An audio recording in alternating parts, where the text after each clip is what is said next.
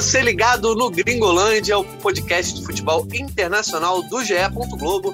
Eu sou Jorge Natan e essa é a edição 142 da nossa resenha, uma edição em clima de ano novo, já olhando para 2022. A gente está gravando aqui no penúltimo dia de 2021 e já virou tradição. A gente vai fazer, às vezes, de mandinar e trazer aí as nossas previsões para o ano que já está aqui pertinho.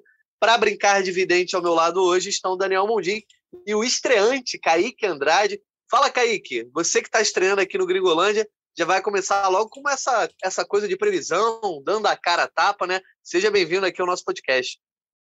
Fala, Natan, Mundim, amigos do Gringo. Pois é, cara, um prazer estar participando desse episódio especial de Ano Novo. E vamos ver o que o futebol internacional nos reserva em 2022. Pois é, já, como eu comentei, já virou uma tradição aqui, né? Vou dar as boas-vindas ao Daniel Mundim. Mundim, você já participou de outra edição aí de previsões? Ano passado você deu os seus pitaquinhos. Como você costuma mandar bem aí, brincando de mandinar? Salve, Natan, salve, Kaique, muito bom ter o Kaique aqui com a gente, salve todo mundo ligado no Gringolândia. Olha, ainda bem que a minha memória não, não é tão boa para poder dizer se eu fui bem ou não, viu? Mas eu acho que acho que a gente, na média, não tá tão, tá tão ruim, não. É, vamos ver se esse ano está tranquilo, né? Para dar as previsões. Tem alguns campeonatos que estão embolados, outros já estão mais desenhados. A gente vai falar sobre isso nessa edição 42. Antes do nosso debate, eu vou lembrar aí para a galera nos seguir no Twitter, GringolândiaGE.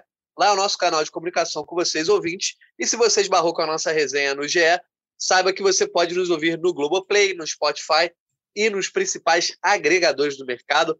Lá nos aplicativos, se inscreva para receber as notificações sempre que uma edição sair do forno.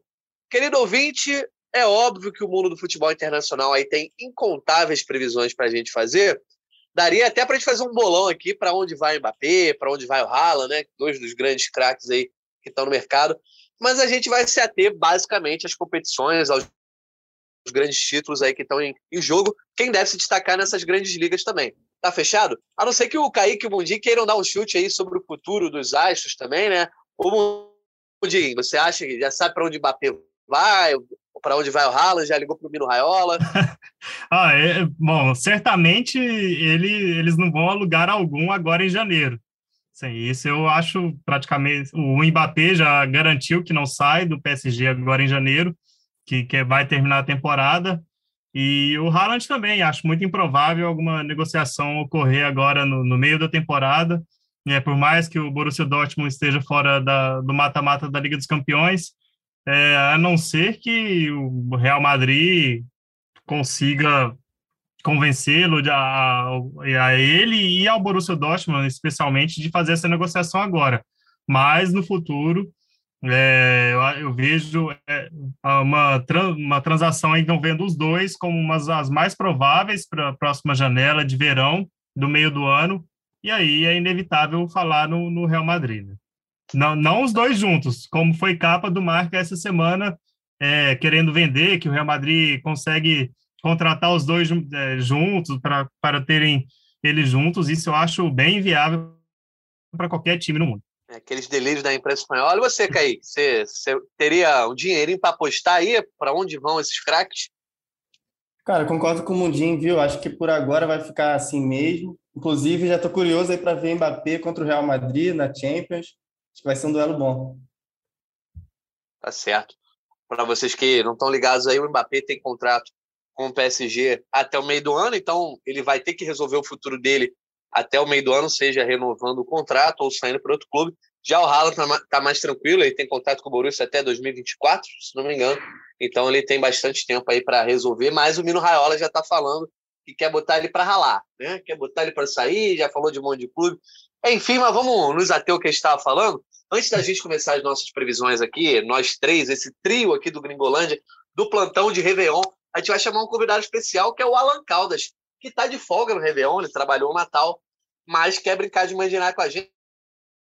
E aí mandou os palpites para o que deve rolar em 2022 no mundo do futebol feminino. Fala aí, Alan.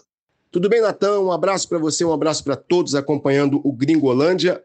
o primeiro grande compromisso, o primeiro grande evento do futebol feminino em 2022 vai ser a coroação da espanhola Alexia Putellas do Barcelona como a melhor jogadora do mundo no prêmio FIFA The Best em 17 de janeiro. Eu não estou adivinhando os votos de ninguém, nem tive acesso às votações, é apenas a constatação do óbvio. Alexia Putellas liderou o Barcelona nas conquistas da Champions League, do Campeonato Espanhol e da Copa da Rainha, já venceu a bola de ouro da France Football e é realmente favoritíssima, pule de 10 para ganhar o FIFA The Best também. Em fevereiro começa a temporada da seleção brasileira com a participação no Torneio da França, um torneio amistoso, já começando a se tornar tradicional, terceira edição do Torneio da França, e o Brasil vai enfrentar Holanda, França e Finlândia. O principal compromisso do Brasil em 2022 é a Copa América em julho na Colômbia. Além de buscar o título, o Brasil precisa ficar entre os três primeiros colocados para garantir a vaga na Copa do Mundo de 2023. Não deve ser uma tarefa muito difícil. O Brasil é, é, realmente favorito até para o título e deve confirmar mais uma vez a participação numa Copa do Mundo, a Copa da Austrália e da Nova Zelândia. Falando de clubes na Europa, o principal evento do primeiro semestre é, é a reta final da Champions League feminina. As quartas de final serão disputadas em março com quatro duelos assim que não, não tem tantos favoritos, a não ser, por exemplo, o principal deles, que é o clássico Barcelona e Real Madrid. Aí sim, o Barcelona, atual campeão e melhor time da, da Europa no momento, é favorito contra o Real Madrid, que disputa pela primeira vez a Champions League feminina. Inclusive, o jogo de volta já foi anunciado pelo Barcelona, que será no Camp Nou. Se a pandemia permitir, acredito que teremos casa cheia e vai ser realmente um jogo histórico. Do outro lado, também nas quartas de final, mas ainda nessa chave, né, nesse chaveamento, Arsenal e Wolfsburg se enfrentam. Esse sim, um duelo bastante equilibrado. Então, assim, teremos de um lado da semifinal o vencedor de Barcelona e Real Madrid contra o vencedor de Arsenal e Wolfsburg. Do outro lado, Lyon e Juventus. Lyon favoritíssimo, ainda mais com a Ada Egerberg, que já voltou depois de um ano e meio, mais de um ano e meio afastada por lesões e voltou fazendo gols em profusão. Parece que nem parou. E então o Lyon é favorito contra a Juventus. E teremos também Bayern de Munique contra o PSG, PSG da brasileira Luana, é a única brasileira entre os oito times das quartas de final. Tá aí um duelo também um pouco equilibrado, mas acho que dá PSG. O legal é que Lyon tá de um lado e Barcelona do outro, do chaveamento, então podemos esperar, quem sabe, uma final Barcelona e Lyon seria uma final interessantíssima, o atual campeão contra o maior vencedor da Champions League, o heptacampeão Lyon. Esse é o panorama, as previsões para 2022 no futebol feminino. Mando um abraço para todos, feliz ano novo para todo mundo que acompanha o Gringolândia. Um abração. Beleza, Alan, feliz ano novo para você também. E agora sim a gente vai começar o nosso debate aqui. Vamos começar logo com o filé, aquela competição que todo mundo comenta. Liga dos Campeões campeões da Europa. A gente já falou, está gravando aqui no dia 30 de dezembro. Então, a fase de grupos da Liga dos Campeões está encerrada. A gente já está é, com as oitavas de final na agulha. E nessas oitavas de final, a gente já tem grandes jogos aí é, da Liga dos Campeões que eu vou trazer para vocês só darem aquela refrescada na memória. E aí, depois o Bundinho e o Kaique vão dar os seus palpites. Os duelos são os seguintes: RB Salzburg contra Bayern de Munique, Sporting contra Manchester City, Benfica contra Ajax, Chelsea contra Lille. E aí, Atlético de Madrid contra Manchester United, Vidia Real e Juventus, Inter de Milão e Liverpool e PSG e Real Madrid, que é certamente o grande jogo no qual está todo mundo de olho aí nessas oitavas de final. Bundi, começar com você aí. Hum. Não, vou, não, não vamos nos ter as oitavas de final, tá? Porque para a gente não ficar aqui. Previsão para o ano, né? Tempo, é. É. Exatamente previsão para a temporada. Eu quero que você me dê os finalistas da Liga dos Campeões 2021-22 e, obviamente, o campeão. Lembrando que esse sorteio das oitavas de final não, não define o caminho, né? Depois das oitavas, a gente tem um novo sorteio nas quartas, e aí sim a gente tem a definição das chaves e já dá para ter uma noção maior do caminho. Tua previsão, Mundinho? Então, a gente pode ser traído por esse sorteio futuro, né? Que pode colocar né, frente a frente equipes que a, ah, a gente credencia como possíveis finalistas, né? Mas eu, nesse momento, eu acredito nas duas melhores equipes do momento e favoritas a Champions no momento, é Bayern de Munique e Manchester City. E para o título, eu coloco o time do Guardiola, que eu acho que né, vai fechar 2022 como a equipe em melhor fase, completou 10 vitórias seguidas na Premier League, é, vem com um vice-campeonato de aprendizado. É, eu acho que o Guardiola ainda vai é, evoluir melhor essa equipe no, na metade final da temporada. Então, eu acredito nessas duas equipes. É óbvio que o sorteio pode colocá-las é, frente a frente numa eventual semifinal, e aí é, a decisão seria entre outras duas equipes. Pode pintar aí um Liverpool é, ou um Real Madrid, e aí aqui eu já antecipo o meu palpite para as oitavas de final. Acho que o Real Madrid é favorito contra o PSG, é, mas aí, resumindo, fica entre essas quatro equipes: o Liverpool, o Bayern de Munique, Manchester City e o Real Madrid. Eu acredito numa final entre Bayern e o City e vejo o City nesse momento com é, mais chances, com, com mais condições de finalmente conquistar a sua, a sua Liga dos Campeões. Olha, eu não compartilho desse otimismo todo que o Mundinho tem no Manchester City na Champions, tá? Eu acho que o City sobra muito na temporada ali nas competições de regularidade, mas não vejo esse time fazendo grandes jogos. Né? Nos grandes jogos eu vejo o City sempre dando uma tropeçada, inclusive na Champions, né? A final do ano passado não fez um bom jogo. Kaique, você acha que o City tem essa chance? Você vê outro time aí com mais chance de chegar à final? Eu estou apostando e gostaria muito de ver uma final Bayern e Liverpool, né? Não sei como é que o sorteio vai definir. Eu vou botando, tô botando os dois times que eu acho que estão jogando melhor nessa Champions até agora. Qual é a tua opinião, Kaique?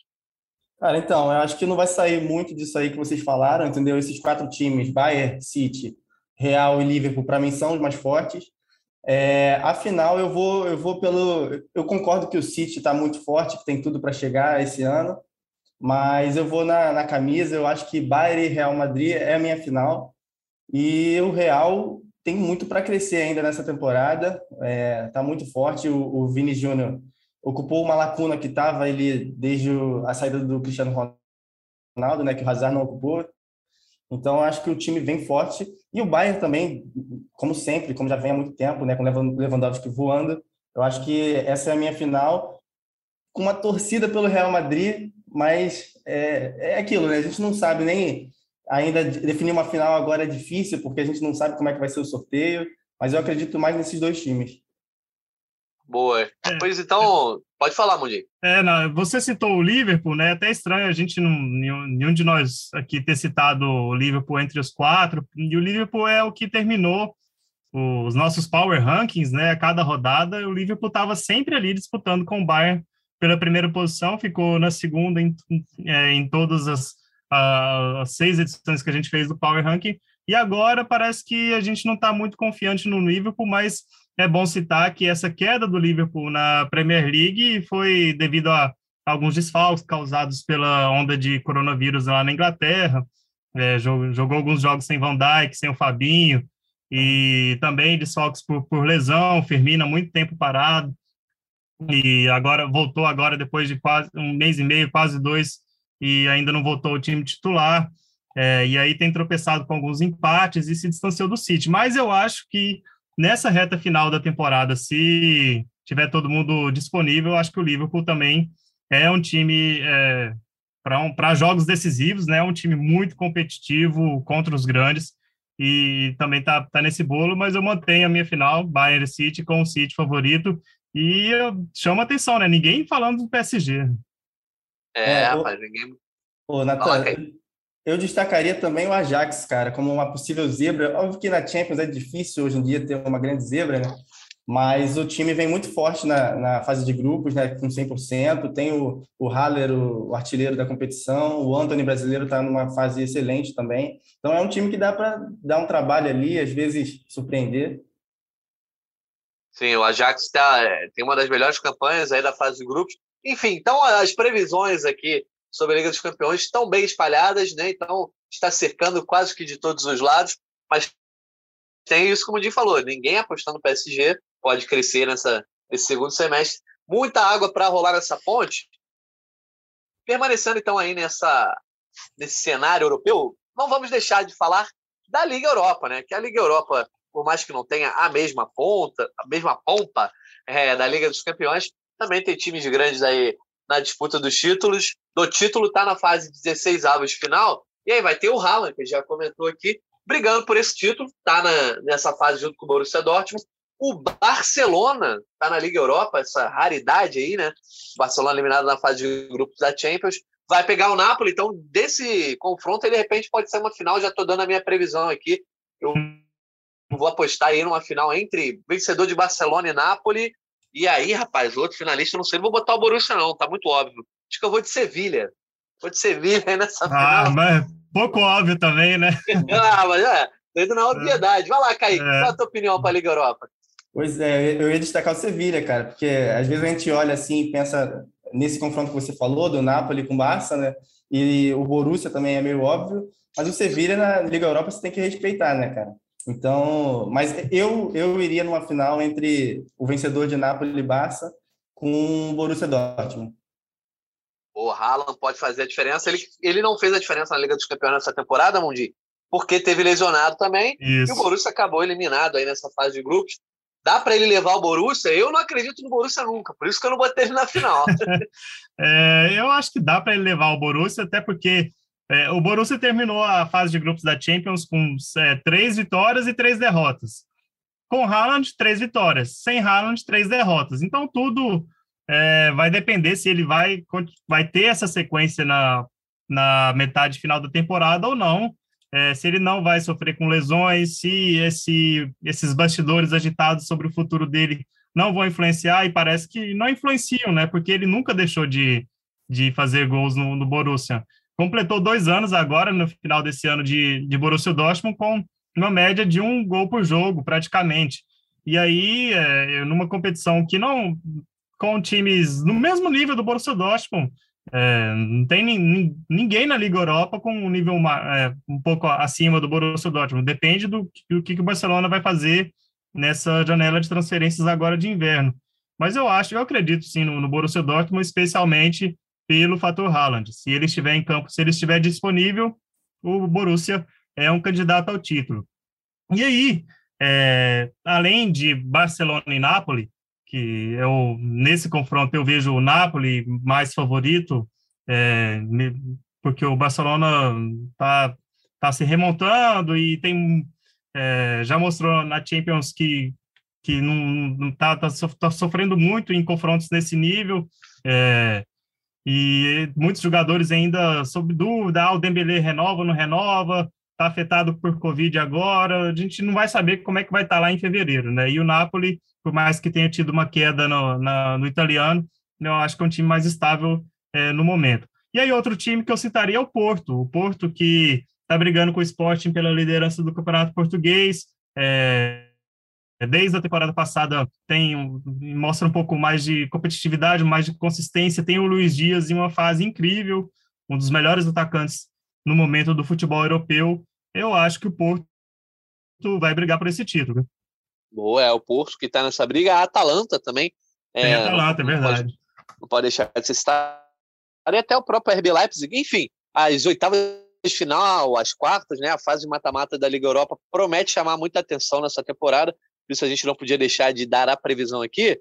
E agora. É só para tem, tem outro cenário... time que a gente não às vezes quer, é porque agora a Liga Europa tem esse mata-mata e aí os oito classificados avançam para as oitavas para enfrentar os primeiros colocados da fase de grupos. E aí, dentre esses primeiros colocados na fase de grupos, está o West Ham. O West Ham que está numa campanha incrível no, no, Premier League, pode ser outro time a surpreender. Mas aí, igual na Champions, daqui a pouco a gente cita todos os times como favoritos, né? Melhor, melhor parar por aqui. Galera já vai chamar a gente de murista é... daqui a pouco. Ninguém falou o campeão da Liga Europa, né? É, é verdade. O campeão da Liga Europa, para mim, vai ser o vencedor de Napoli Barcelona, que vai ser o Napoli. Vai lá, Mundinho. Eu aposto no Porto. Vou, vou manter. Vou, Olha aí, rapaz. É, vou ser ousado. Porto campeão da Liga Europa. E você, Kaique? Cara, você do contra aqui então também. Vou lá apostar no Ralandinho. Acho que dá Borussia. eu, eu acho que seria uma história legal o Haaland conseguir ir embora do Borussia, pelo menos com título, né? Não de não tão relevante assim, mas é uma Liga Europa. Agora se mantendo também no cenário aí é, continental, só que olhando para a América do Sul, Vamos falar de Copa Libertadores. E aí, amigo?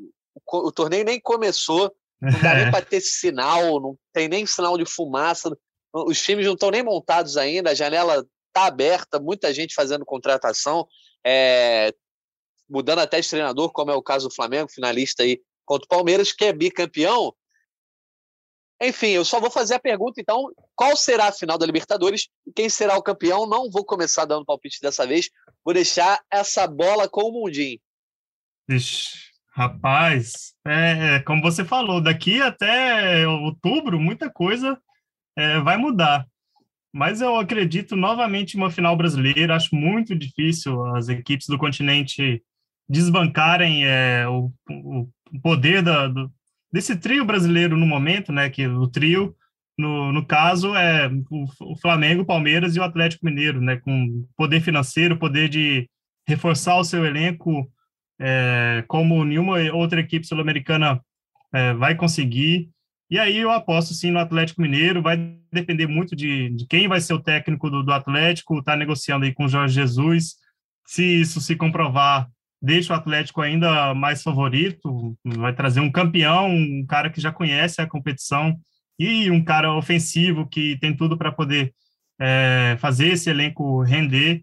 É, o Atlético acho que ainda vai se reforçar, pode perder alguns jogadores, como o Diego Costa, mas eu acho que o Atlético era o time até favorito para ganhar a última edição, né? É, a gente viu como foi aquela semifinal. Para mim, o Atlético foi o time que mais chegou perto da Tríplice Coroa de fato, né? Que a Tríplice Coroa não é um estadual Libertadores é, é, e é, Copa do Brasil e Brasileira. A Tríplice Coroa é Libertadores, a Copa e a Liga Nacional, né? Nenhum time brasileiro conseguiu isso. Me perdoem os cruzeirenses e os atleticanos mas eu acho que o Atlético foi quem chegou mais perto, porque foi eliminado pelo Palmeiras é, na, na, semifinal por uma regra que não vai existir na próxima edição, e o Flamengo lá em 2019 caiu nas quartas de final da Copa do Brasil, né? Ou seja, mas, mas enfim, essa é uma outra discussão. Eu acho que o Atlético vai manter o seu nível e é o favorito para estar nessa final e para conquistar o título. Aí o finalista, Aí é difícil, hein? É, a gente, o Flamengo é uma incógnita com Paulo Souza agora.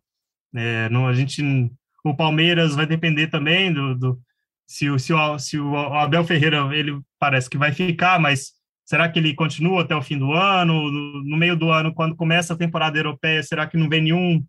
É, será que o Benfica, por exemplo, não vai atrás do Abel Ferreira para a temporada 22-23? Enfim, a gente não, é, é, é meio difícil de saber.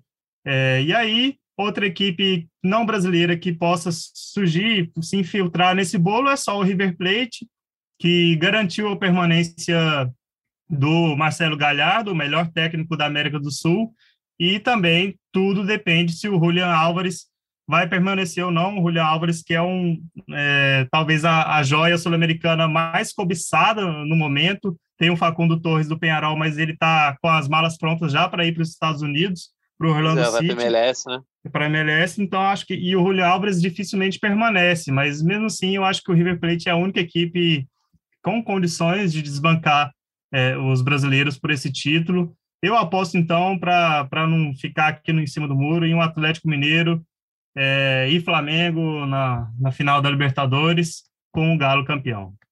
Olha aí, rapaz. Então, a torcida do Flamengo e do Galo já está oriçada com o palpite do Mundinho. Kaique, o Mundinho citou um monte de clube aí também, mas falou de Galo e Flamengo. Você acha que a final pode ter alguém diferente? Cara, sinceramente, não. Eu acho que não deve sair disso aí que o Mundinho falou. É, esses três brasileiros, né, estão na frente. Foi assim esse ano e eu acredito que será de novo. É, é, muito difícil agora você falar, fazer uma previsão. Ainda vai ter, o mercado ainda vai agitar, né? Vai acontecer muita coisa. Enfim, mas, é, cara, eu vou pelo, pelo seguinte: o, o Flamengo e o Atlético estão começando novos trabalhos, né? O Atlético ainda não sabe nem o treinador que vai ser, o Flamengo ainda não sabe como vai ser com o Paulo Souza. Então eu vou no, no, apostar no título do Palmeiras pela, pela possibilidade de sequência do trabalho do Abel, que é um bom trabalho, é atual bicampeão. É, chutaria aí uma final entre é, Flamengo e Palmeiras de novo, com o Palmeiras levando a melhor. E o River, claro, também é, existe a possibilidade, né? Continuando com o Galhardo, principalmente. É, o Galhardo tem que definir aí o seu futuro. Eu vou ser um pouquinho diferente aí. Eu vou manter a fé de vocês no Galo, vou endossar essa fé também. Tem muita fé nesse Atlético Mineiro. Já era para ter sido finalista esse ano, quer dizer, já era não, né? Mas fez tudo para estar lá. O futebol não quis que ele estivesse por uma série de circunstâncias. Eu vou apostar em Galo na final contra o Corinthians. Vou apostar no Corinthians aí, é. um, um, time eu, que. Se ninguém falasse do Corinthians, eu ia citar depois aqui, mas eu acho que você está certo, tá, tá certo em fazer essa observação. Porque, assim, é, beleza, né? Ainda tem muita água para rolar, mas eu acho que o Corinthians vai fazer contratações aí, tá com esse dinheiro brotando, não sabemos exatamente de onde, mas o fato é que está fazendo investimentos aí, deve montar um bom time, já tem uma boa base dessa reta final aí de 2021, e acho que depois de muito tempo aí sem ser protagonista da Libertadores, pode voltar a ser e, ao longo da competição ganhar tamanho para de repente chegar numa final eu vou apostar até no título do Corinthians aqui, tá? Vou botar Olha, o Coringão. que ousado, rapaz. É, vou botar é. o Corinthians campeão da Libertadores aí. O pessoal é... que escuta o outro podcast que você apresenta não vai ficar, não vai ficar feliz, não. Uhum. É, porque, uhum. mas olha só, no ano passado eu botei Flamengo, né? Finalista, campeão, nem lembro exatamente como foi. E dos dois últimos anos, né? E as coisas não andaram muito bem para o Flamengo, na verdade. Então, eu dessa vez vou deixar o Flamengo quietinho ali, é melhor que ele, né, se surpreenda, coma pela beirada. Eu quero uhum. também, eu gosto dessa coisa de fazer um palpite diferente, ganhar um bolão sozinho. Então vou citar o Corinthians aqui, porque se o Corinthians vai para a final, Mudinho, esse corte aqui eu já jogo no Twitter ali, ó. Ah, é. vai, vai vir cheio de sede. Não tem nada a perder, né? É isso. Não, mas eu acho que assim, o Galo tem enorme favoritismo. Não dá para desconsiderar o Palmeiras como você falou, Mundir, se a gente for ficar citando aqui quem tem chance, né, eu acho que até é. o Boca, né? A imprensa argentina fala que o Boca quer fazer um investimento maior para voltar sim, sim. A, a, disputar a Libertadores aí, falou-se até do próprio Cavani, que também era alvo do Corinthians. Enfim, essa Libertadores vai ser interessante aí, muita água para rolar. A é. fase pré ainda começa em fevereiro, né, Mundinho? Então, até novembro, né? Afinal, é novembro? Não, é outubro. É outubro, né? Novembro tem a Copa. Exatamente. É, você citou o Boca, assim, só para a gente não ficar aqui, ah, só, só brasileiros e River Plate tem chances de, de alguma coisa na Libertadores.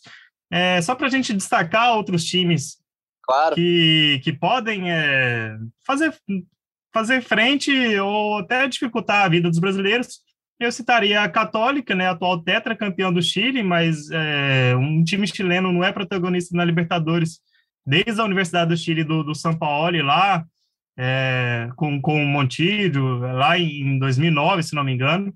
É, acho muito difícil chegar lá na frente, mas é um time que tem tido uma consistência e aí falta é, ter, ser mais, ter um pouco mais de força a nível continental. E aí outro time é o Deportivo Cali, da Colômbia, que tá, é, fez uma campanha muito boa no torneio Finalização lá da Colômbia, né, que é o, o torneio do, do segundo semestre, foi campeão, o Deportivo Cali, que com o Theo Gutierrez, comandado pelo venezuelano Rafael Dudamel, que foi é, foi escorraçado do Galo né, no, no, começo de 2020, não passou do, das primeiras fases estadual, foi eliminado da Copa do Brasil e logo demitido, é ex-técnico da seleção venezuelana, está lá no Deportivo Cali fazendo um ótimo trabalho. Boa. Então a gente vira a página do futebol sul-americano, voltando para a Europa, que eu sei que é a grande massa do Gringolândia gosta. A gente vai, vai ver ao longo de 2022 aí muito conteúdo de futebol sul-americano aqui também, por conta da nossa parceria com o La Pelota, né, que, que é outro podcast aqui do GE, que agora faz parte do nosso guarda-chuva, mas a gente volta a falar de Libertadores mais para frente. Vamos voltar agora a falar de futebol europeu, falando de Premier League. Nesse momento, o líder da Premier League é o Manchester City, com 50 pontos, já está oito pontos na frente do Chelsea e nove do Liverpool, sendo que o Liverpool tem um jogo a menos que o City e o Chelsea. Mas a verdade é que o City já está construindo um bom favoritismo. No ano passado, na temporada passada, foi campeão mesmo tendo uma, essa diferença contra ele, conseguiu fazer uma campanha de recuperação. Enfim, o City é um time muito dominante quando a gente fala de campeonato de regularidade, de longo prazo, vence muitos jogos, pontua muito bem, é, é, domina seus adversários com uma facilidade. Eu quero saber, Kaique, esse título vai para o Manchester City ou a gente vai conseguir ver o Chelsea o Liverpool, me parece ser os dois únicos candidatos ali conseguindo alcançar. Olha, eu acredito que esse título vai para o City, sim. É, o, o, surto de Covid, né, acabou influenciando nesse momento do campeonato, já influencia. É, e essa regularidade que você citou, o elenco do City, essa, essa facilidade de ganhar os jogos que ele tem, é, tá fez com que ele já abrisse essa vantagem, que esse time abrindo uma vantagem eu acho difícil de tirar, entendeu? Apesar do Liverpool a gente não poder é, descartar, obviamente, até, até, o Chelsea também não, apesar de eu botar o Chelsea um pouquinho atrás desses dois ainda. É, então eu acredito que o título vai para o City, sim. É, o Salah tá voando, ele pode fazer o Liverpool chegar, mas é, é, o que eu disse sobre o City, né? Não acredito que esse time do City vá tropeçar a ponto de, de deixar alguém chegar. Eu destacaria também o, o Tottenham do Conte, não não para o título, mas é um time que, que já está crescendo, né? É, sete jogos sem, sem perder no campeonato com o treinador. E eu acredito que esse time pode agora chegar talvez a uma Champions. É, o Conte é um técnico que eu gosto muito, já está dando uma outra cara para esse time e é um destaque da Premier, eu acho. Sem dúvida, ô Mundinho. Obviamente você pode falar do City também. Eu, tô, eu acho que o City vai ser campeão. Mas se você quiser falar sobre esse G4, que tem a presença do Arsenal ali, mas não dá para descartar nem o Tottenham nem o United, que então o United está a sete pontos, o Tottenham está a cinco pontos, mas tem dois jogos a menos, né? Então vai ser uma briga ferrenha aí na reta final, certamente, por essa vaga nesse G4, que tem esse G3 já destacado. É, eu achei que essa briga pelo título seria interessante, né? Com nesses três é, até Todo o mundo, né, fim, né? Pois é, City, Chelsea, Liverpool brigando, brigando ponto a ponto até o fim. Talvez como foi em é, foi, foi 17, 18, não, 17, 18, 19, 19. Isso, com o City, o Liverpool ali, 98 e 97 pontos é, no, no fim. Talvez esses três, assim, né, nessa, né, nessa toada até o fim, mas eu acho que não vai ser desse jeito. É, concordo com o Kaique quando ele disse que é muito mais pela por a gente não vislumbrar um City é, caindo de rendimento do que pela capacidade dos outros. Né? Eu acho que Chelsea e Liverpool vão se recuperar, é, vão diminuir essa vantagem, mas eu não vejo o City é, perdendo tantos pontos assim até o final, porque é, é um time muito, muito consistente. Na, na temporada passada foi justamente nessa fase, né, nesse estágio atual, que emendou lá seus 17, 18 é, triunfos seguidos no, no, campeonato e aí arrancou para um título tranquilo. Então, acho que a briga interessante vai ficar por essa última vaga aí do G4, com o Arsenal, West Ham também, é, apesar de ter 31 pontos e os 19, mesmo os 19 jogos do Arsenal, e o Tottenham e o United, né? Tottenham e United, com esses dois jogos a menos, podem se aproximar. É, eu acho que essa, essa briga pelo G4 vai ser interessante entre esses quatro times. E aí eu vejo, concordo com o Kaique, eu vejo o, o Tottenham com grandes chances de, de pegar essa quarta colocação é, dentre esses quatro times, é quem está na, na curva ascendente é, mais bem definida, né? Acho que é quem está em, em, melhor fase e tende, tende mais a crescer, a, apesar do, do Arsenal também tem, tem tido é, uma sequência de, de bons jogos. Né? Então, acho que a briga do inglês é, vai ficar nessa, assim, é, não, não vejo o City caindo, e aí essa última vaga do G4 que vai chamar atenção. Pô, só para a galera que está nos ouvindo, se tiver na correria do ano novo vai ouvir a gente atrasado. Já nesse fim de semana tem jogos que podem modificar bastante esse cenário, que é o Arsenal contra o Manchester City, né? Então o City tem um adversário difícil, que está em boa fase, pode desperdiçar pontos. E já o Chelsea Liverpool tem um confronto direto ali entre o segundo e terceiro colocado. Então a gente pode ver a situação. E já é, na rodada seguinte, né? E aí lá para o dia 15, o City pega o Chelsea. Então, mais um jogo é. interessante esse começo de ano já vai ter bastante influência na tabela para a gente ver se como é que vai ficar esse domínio do City, se vai aumentar, se vai diminuir. Vamos passar para o campeonato espanhol. Só para campeonato... não deixar de citar, assim, é porque é, houve dois momentos até agora que a gente poderia citar isso e, e eu esqueci. É o Newcastle, claro. né? O Newcastle, a gente falou de mercado, e aí, Sim. sobre previsões e tal, aí esquecendo de citar o Newcastle, que provavelmente vai ser o protagonista desse, dessa janela de inverno. É, uma aposta que eu faço é que o Newcastle seja o clube que mais vai gastar. É, tá lá brigando na, na rabeira, né? O penúltimo colocado. É, o agora bilionário Newcastle vai ter que ir ao mercado para poder é, se, se, pelo menos se manter na primeira divisão e aí a partir da próxima temporada né, brigar pelo que essa essa nova gestão do Newcastle promete brigar, que é ali pelas posições de Champions. E aí um dos jogadores citados até essa semana foi o Dembélé, Dembélé que não, é, é, não é, acertou a sua renovação com o Barcelona, já porque teria duas propostas, segundo o Fabrício Romano, e uma delas é do Newcastle. Tá certo. Agora passando então para o campeonato espanhol, o Real Madrid já está caminhando bem né, nessa disputa pelo título aí, é o líder isolado com 46 pontos. Tem um jogo a mais do que os rivais, né? O Sevilha tem 38 na segunda colocação e depois só vem o Betis com 33. Dá para dizer que o Sevilha é a única sombra ao Real Madrid é, na disputa pelo título, Kaique? Ou alguém pode subir? Eu acho que vai dar Real Madrid nessa disputa aí, é, e, com certa facilidade, permitindo até que o Real foque na Champions aí, é, no segundo semestre, enfim é, é uma vantagem construída muito tranquila com adversários que não são bicho-papões como o Barcelona e o Atlético. Né? O Atlético está em quinto com 29 e o Barça está em sétimo com 28. Concordo contigo. Eu acho que a vantagem que o Real abriu sobre o Sevilha é, é, é grande, né? Não acho que, que o Sevilha vai ter força para chegar, para chegar brigar com esse time do Real Madrid. A, a oscilação do Atlético de Madrid e do Barcelona me fazem ter essa, não certeza, a gente não pode ter certeza nenhuma no futebol assim, né? Mas é o meu palpite é claramente de um título, um título até tranquilo para o Real Madrid. É, e eu não acredito que o Sevilla vai chegar, muito menos Betis ou Raio, que também faz um, é um trabalho a ser destacado, né? Que está fazendo uma grande campanha, mas não, não acredito que tenha rivais aí para o Real Madrid. O está estranho esse campeonato espanhol, se a gente olhar a tabela, né?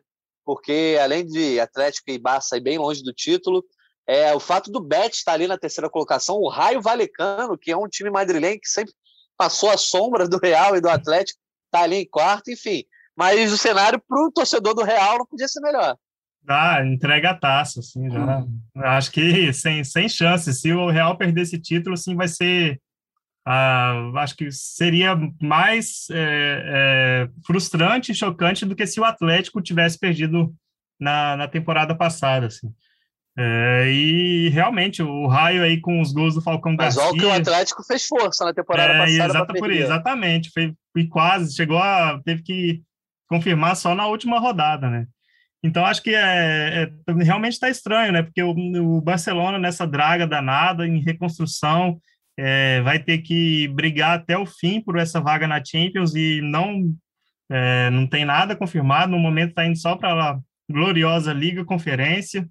E eu, eu acho que é, é muito difícil que esses dois times, Betis e Raio Vallecano, consigam manter essa, é, essa consistência até o fim, né?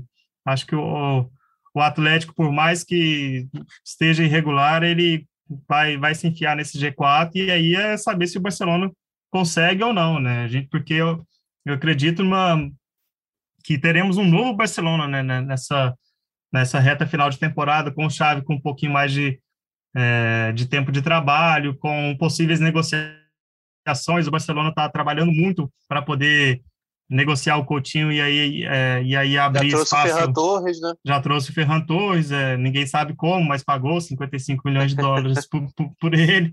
É, já, e vai pretende se reforçar mais para inclusive nesse momento que a gente está gravando o podcast surge aí a especulação sobre o Álvaro Morata né que é um desejo do Xavi é, o Barcelona precisa de gols né e realmente é, se, a gente não sabe não sei né? se é lá a melhor solução para gols não mas ah mas olha você tem Luke de Jong e Bright White, e sentindo falta do Bright White que tá machucado. Álvaro Morata é Pelé, assim, perto de, dessa dupla. Não, eu achei interessante. Mas, infelizmente, é a situação do Barcelona, né? Sim, não, aí o Morata na seleção espanhola, ele é o 9, né? O artilheiro é. da seleção espanhola, em ano de Copa, né? As, as coisas podem convergir aí para dar tudo certo lá para o Morata. Vamos falar então do campeonato italiano, que é um campeonato está bem mais interessante essa disputa. É, a Inter de Milão, de Milão é, o, é a líder, né? A tal campeã aí, líder, com 46 pontos. Quem está ali na cola dela, mais uma vez, é o Milan, então deu para ver que a temporada passada do Milan não foi fogo de palha, 42 pontos. O Napoli, que chegou a ser líder por algum tempo, já caiu para terceiro com 39, e a Atalanta é quarta com 38. Enfim, tem uma briga em aberto aí, embora a Inter de Milão surja aí como uma líder, uma candidata mais forte ao título, e a Juventus, que era o bicho-papão até dois anos atrás, mais uma temporada irregular, está em quinto com 34. Mundim, e aí, lá na Itália, Inter de Milão, mesmo com um investimento muito menor, saída do Conte, saída do Lukaku, é, perdeu uma galera, dá para acreditar que essa Inter de Milão vai ser campeão, ou o Milan do Ibrahimovic pode surpreender? Eu aposto, o Napoli assim, também, é, né? É, pois é, não, não, acho muito difícil. Eu, ah, eu, realmente é surpreendente essa campanha da Inter com Simone Inzaghi é, de, de dar liga assim tão rapidamente.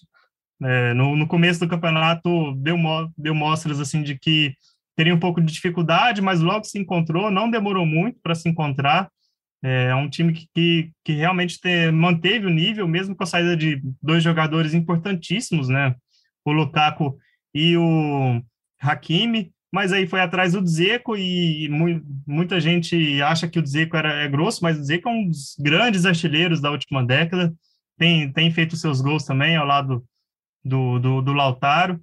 É, eu acho que a Inter vai ficar com esse bicampeonato, não, não acredito muito no Milan de tirar essa, é, essa vantagem que no momento é de quatro pontos, e aí outra briga que, de G4 que vai ser interessante é essa, né, que tem ali a Juve e a Atalanta, é, acredito que a Juve consiga a Roma, se né? aproximar. Né? E tem a Roma também, a Roma do Mourinho, do mas aí. É, mas aí eu acho, acho já mais difícil, viu?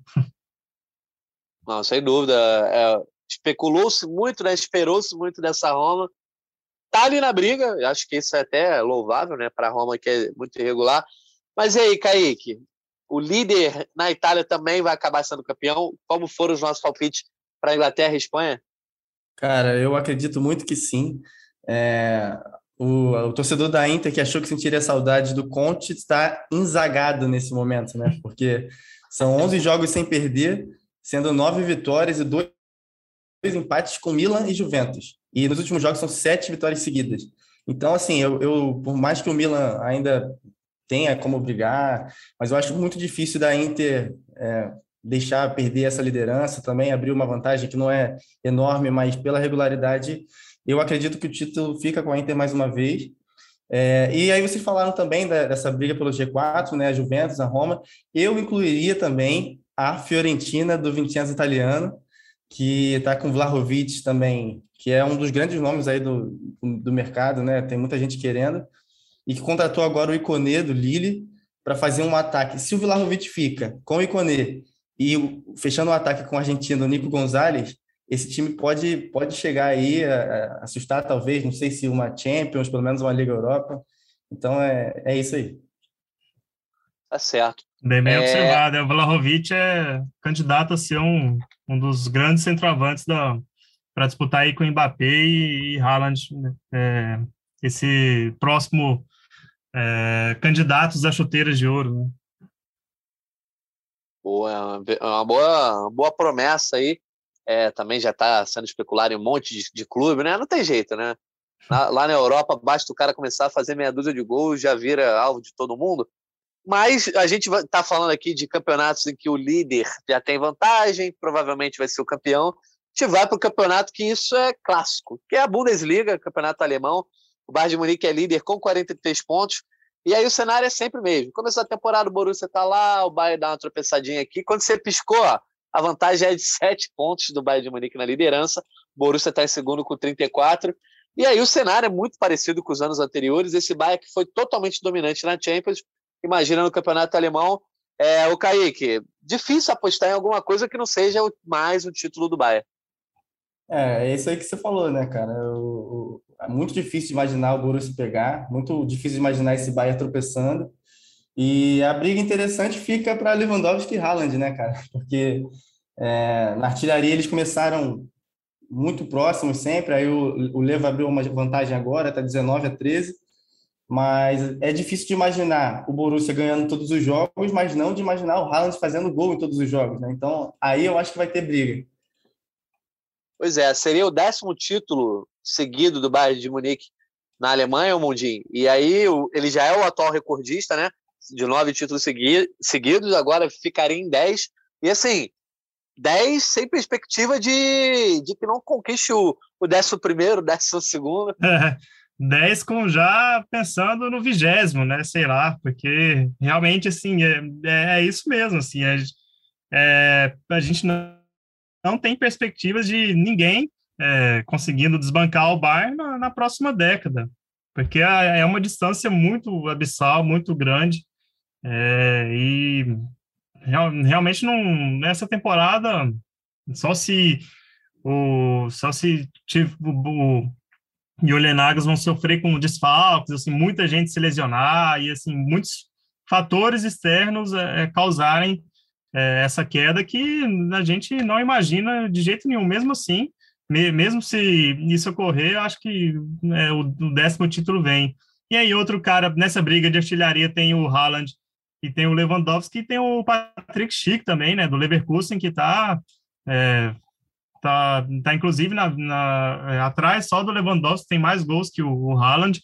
É, é outro outro centroavante que com certeza vai, vai, vai agitar o mercado de verão aí da, uh, da Europa. Boa. E agora vamos falar do campeonato francês, que tem um cenário até mais é, previsível do que a própria Bundesliga. O PSG, que não foi campeão na temporada passada, deu mole e o Lille levou o título. Dessa vez está nadando de braçada. É, não tem trazido elogios na Champions, mas lá no campeonato francês fazendo o dever de casa, líder com 46 pontos. O Nice é o segundo com 33 e o Olympique está em terceiro também com 33, um jogo a menos, enfim. É, mesmo que vença o seu jogo a menos, está a 10 pontos do PSG. Daniel Mundim, esse PSG do Messi, Neymar, Mbappé, de um lado lá na Champions, ninguém apostou nele, mas aqui não tem outro jeito, né?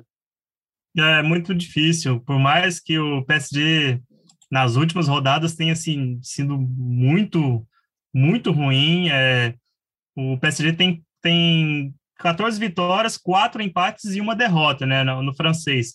Dos quatro empates, três foram nas últimas é, quatro rodadas, assim, porque o PSG realmente jogou muito mal é, contra Nice, Lens e o Lorient. Contra o, Lens e o Lorient, assim, é, contra o Lorient, empatou assim, no, na Bacia das Almas. É, contra o Lens também foi um jogo dificílimo, é, e o PSG é isso, assim, é um time que.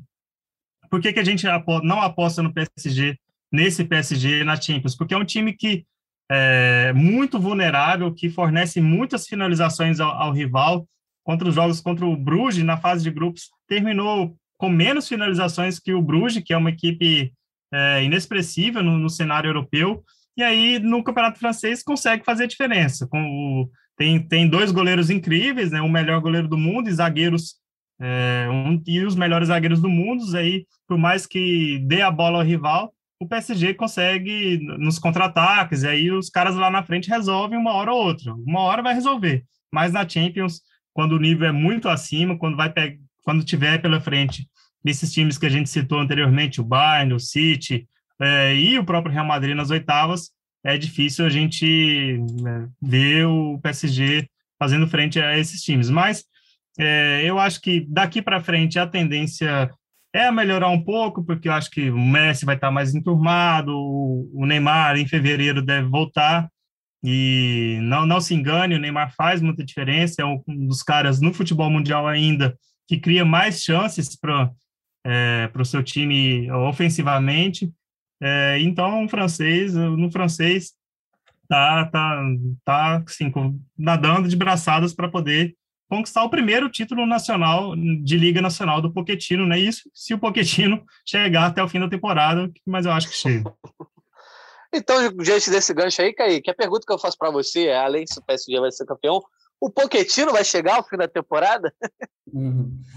É, eu acredito que sim. Acredito que sim, justamente porque está sobrando no francês. E eu não acredito que uma eliminação para o Real Madrid, por exemplo, faria ele perder o emprego. É, mas a gente não sabe, né? Mas já era de se esperar o PSG sobrando no, no francês, é, principalmente porque o Lille, o atual, o atual campeão, começou muito mal, apesar de já estar tá se recuperando. Mas eu destacaria, cara, uma, uma boa briga pelas Copas Europeias, né? Porque tirando o PSG, o equilíbrio é muito grande. Do segundo colocado para o décimo quarto, a distância é de 10 pontos. e é menor do que a do líder PSG para o vice-líder Marcelo, que é de 13. Então, assim, é, tem, tem briga aí, apesar de, de o título estar tá praticamente decidido. Tá certo. Então a gente passa a régua aqui nas grandes ligas. Não sei se o Kaique ou o Mundi querem falar de alguma liga alternativa aí, Portugal, sei lá, Turquia, Rússia. Portugal forem... já virou alternativo. É, não, alternativa que eu digo não, é, não está entre as cinco sim, grandes. Sim. Né? Não, mas vale citar a... Portugal agora porque o, é, o nosso mister saiu né, do Benfica e aí tá essa briga entre é, Porto e Sporting, ponto a ponto. É, e aí eu acho que vale destacar o Sporting do Rubem Amorim, grandes chances de conquistar esse bi.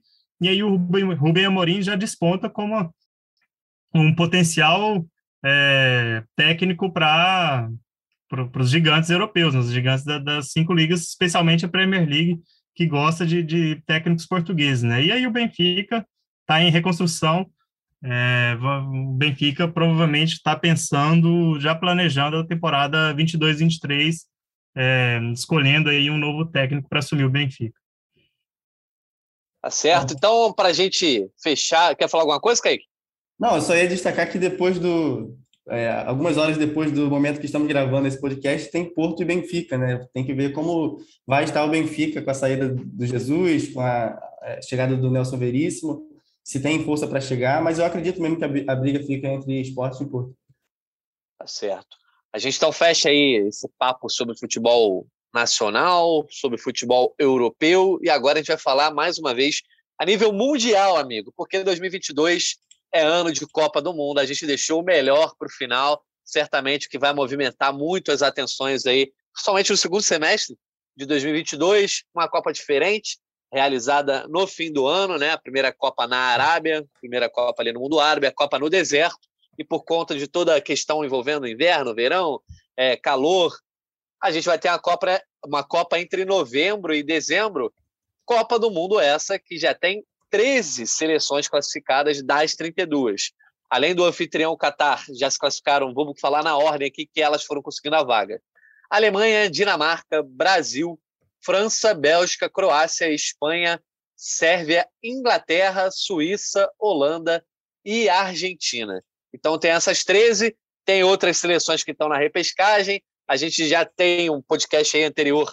Eu, depois eu falo para vocês qual é a edição com todo o cenário aí das eliminatórias, etc. Vocês podem ouvir, porque isso não se modificou, já que a última data FIFA foi em novembro. Quero começar falando então com o Kaique. Kaique, eu não vou já te perguntar quem vai ser o campeão mundial, não, tá? Mas eu quero que você me diga três, quatro seleções que chegam como as favoritas, as é, grandes candidatas a serem semifinalistas aí no Qatar em 2022, na tua opinião. Então, uma previsão Primeiro light, mas depois a gente vai falar sobre quem vai ser campeão. Quando eu estava preparado já para lançar campeão, você, você veio com essa pergunta mais fácil. para mim, a, a, grande favorita é a França. É, mas, mas é óbvio que em um ano muita coisa pode mudar ainda. Copa do Mundo é muito difícil, né? Depende muito de como elas chegam lá no momento, os jogadores, fisicamente. Esse ano vai ser diferente por ser no meio da temporada europeia. É, mas eu acredito que a França está um pouco à frente e eu coloco a Alemanha. Você me pediu quatro, né? Tá bom. Eu vou dar seis. É, a gente vai de semifinal, depois fala de final. Pode ser? Não, tá. pode ser seis também, tranquilo. É, não, tá bom. Então eu vou, eu vou fechar aqui na semifinal.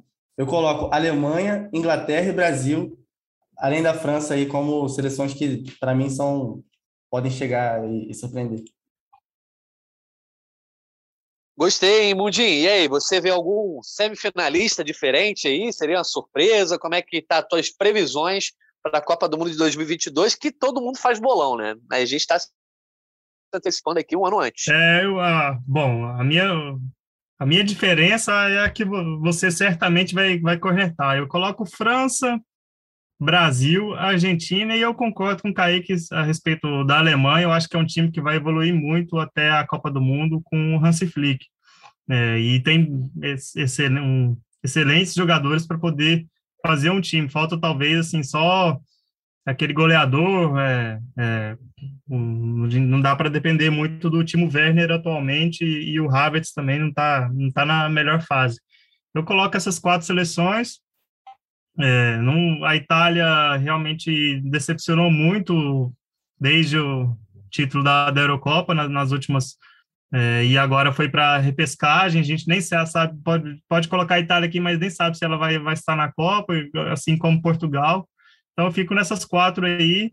E aí, para falar um campeão mundial, vamos apostar no Brasil, né? Por que não? Eu acho que sim, o Brasil tem um time muito competitivo.